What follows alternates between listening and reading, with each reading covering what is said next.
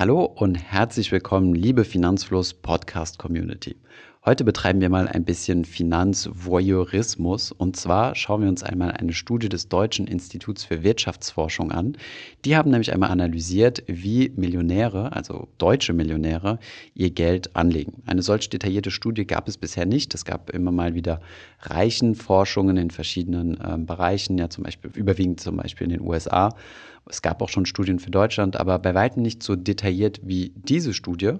Und ähm, ja, von daher werden wir uns einmal anschauen, wie legen Millionäre ihr Geld an, auch verglichen mit der in Anführungszeichen normalen Bevölkerung, also wo sind da die Unterschiede. Wir schauen uns an, wie so das Alter von deutschen Millionären ist, wie die Einkommen verteilt sind, also jede Menge interessante Zahlen. Ihr könnt gespannt sein. Viel Spaß bei dieser Folge.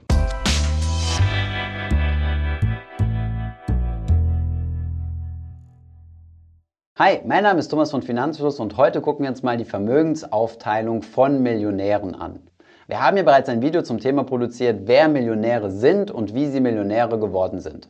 Bisher gab es aber keinen eindeutigen und so guten Datensatz gerade zu deutschen Millionären, wie ihn jetzt gerade das Deutsche Institut für Wirtschaft herausgebracht hat.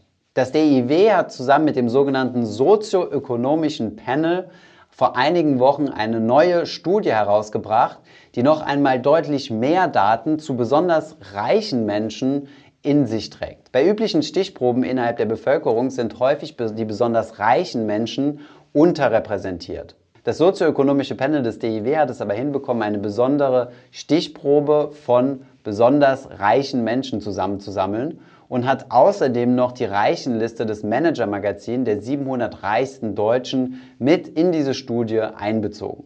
So ist ein Datensatz herausgekommen, der die Vermögensverteilung in Deutschland noch besser repräsentiert als vorherige Studien.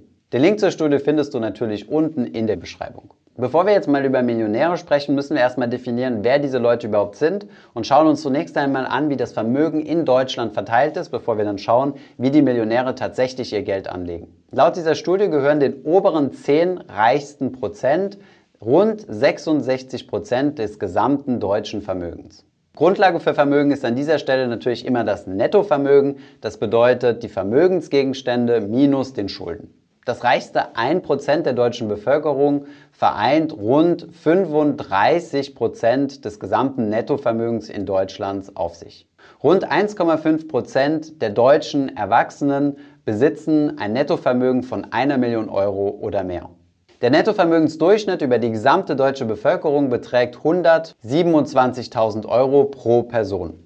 Diese Zahl ist aber relativ wenig aussagekräftig, da es eine starke Disbalance gibt, wie ich ja gerade gesagt hatte, nämlich dass 1% 35% des gesamten Vermögens besitzt. Von daher ist die deutlich interessantere Zahl die sogenannte Medianzahl. Der Median ist die Person, die genau in der Mitte sitzt. Das bedeutet, die eine Hälfte von allen anderen Deutschen ist weniger reich als der Median und die andere Hälfte ist reicher.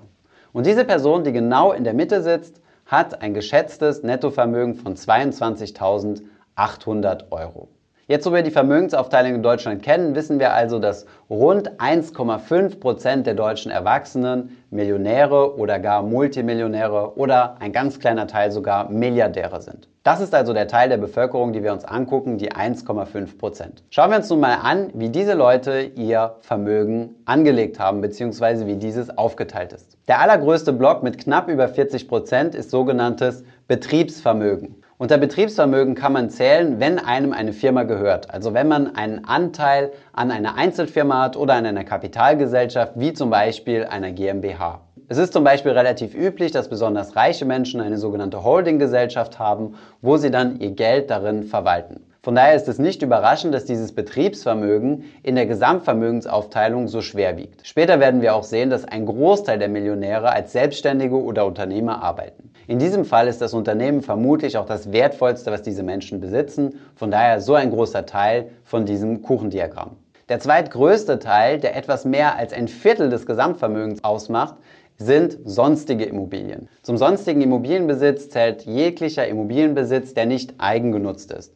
Hierzu zählen zum Beispiel Wohnungen oder Häuser, die an Dritte vermietet werden oder Ferien- und Wochenendhäuser, die nicht dauerhaft bewohnt werden.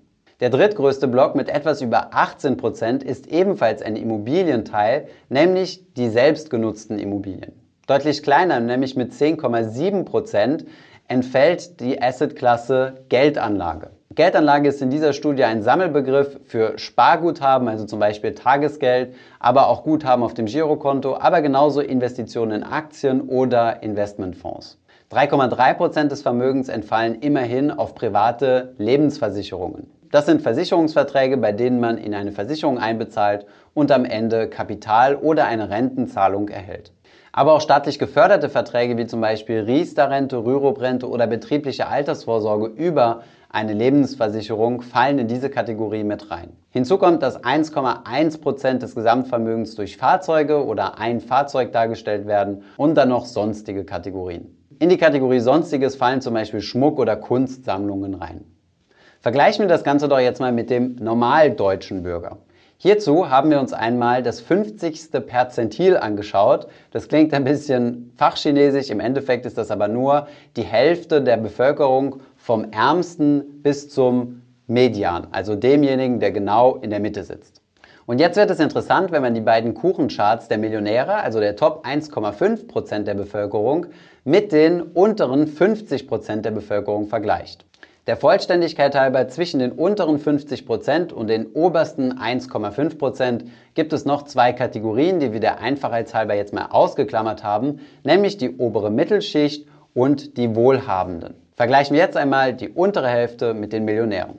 Interessanterweise steht bei der unteren Hälfte der Bevölkerung das, was bei den Millionären auf Position 6 gestanden hat, nämlich das Fahrzeug, direkt an erster Stelle. Dieses macht knapp über 29 Prozent des gesamten Nettovermögens aus. Dicht gefolgt von der selbstgenutzten Immobilie, die fast 25 Prozent vom Gesamtvermögen ausmacht.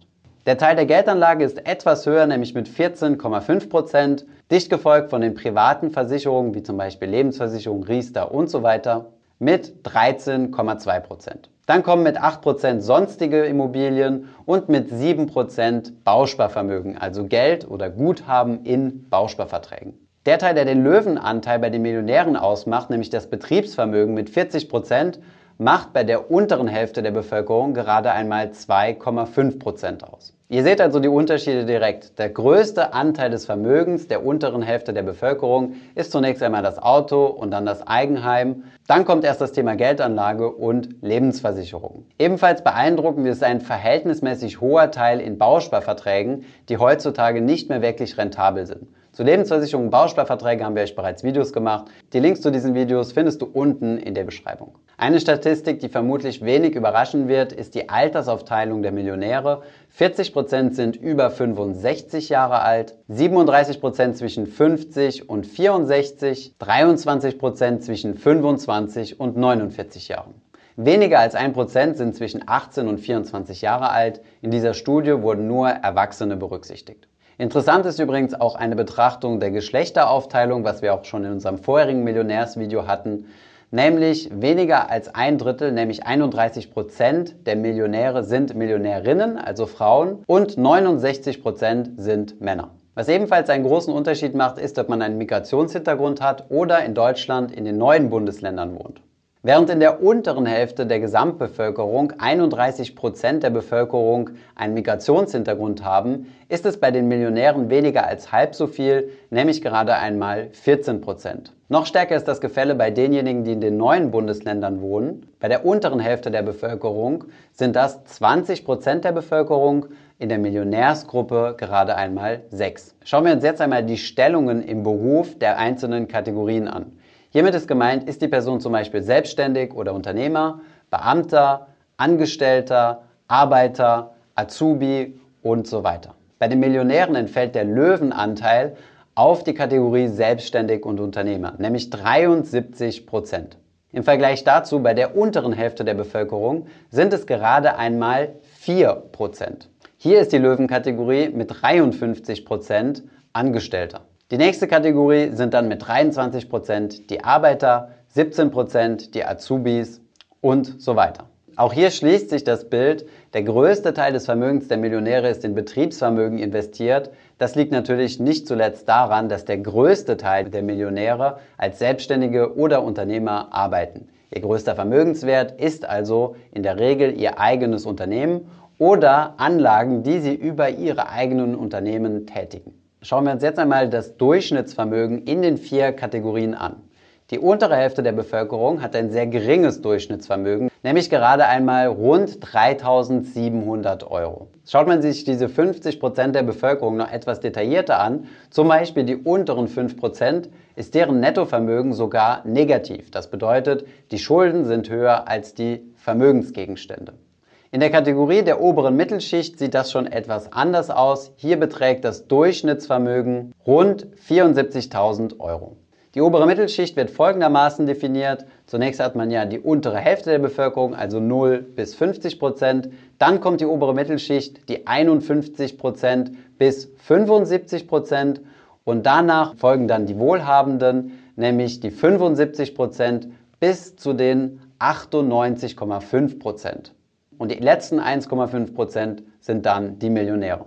Die Wohlhabenden besitzen im Schnitt 297.000 Euro an Nettovermögen. Und bei den Millionären, also den oberen 1,5 Prozent der Bevölkerung, sind es rund 3 Millionen pro Person. Das waren mal einige meiner Meinung nach sehr interessante Zahlen aus dieser Studie, die ihr wie gesagt unten in der Videobeschreibung verlinkt findet. Ich hoffe, ihr zieht daraus für euch die richtigen Schlüsse. Einige werden sich vielleicht sogar schon sagen, wow, mit 22.800 Euro bin ich also schon nicht mehr in der Mitte, sondern wenn ich etwas mehr habe, dann gehöre ich schon zu den reichsten 50 Prozent der Gesamtbevölkerung. Vielleicht motiviert es auch einige, sich zu sagen, ich möchte Millionär werden, ich möchte zu den 1,5 Prozent gehören und muss deswegen ein Unternehmen starten. Schreibt uns gerne mal in die Kommentare, wie ihr diese Zahlen für euch interpretiert. Ich hoffe, diese Podcast-Folge hat dir gefallen. Wenn ja, dann zöger doch nicht in deinem Umfeld über diesen Podcast zu sprechen, bei Freunden und Bekannten.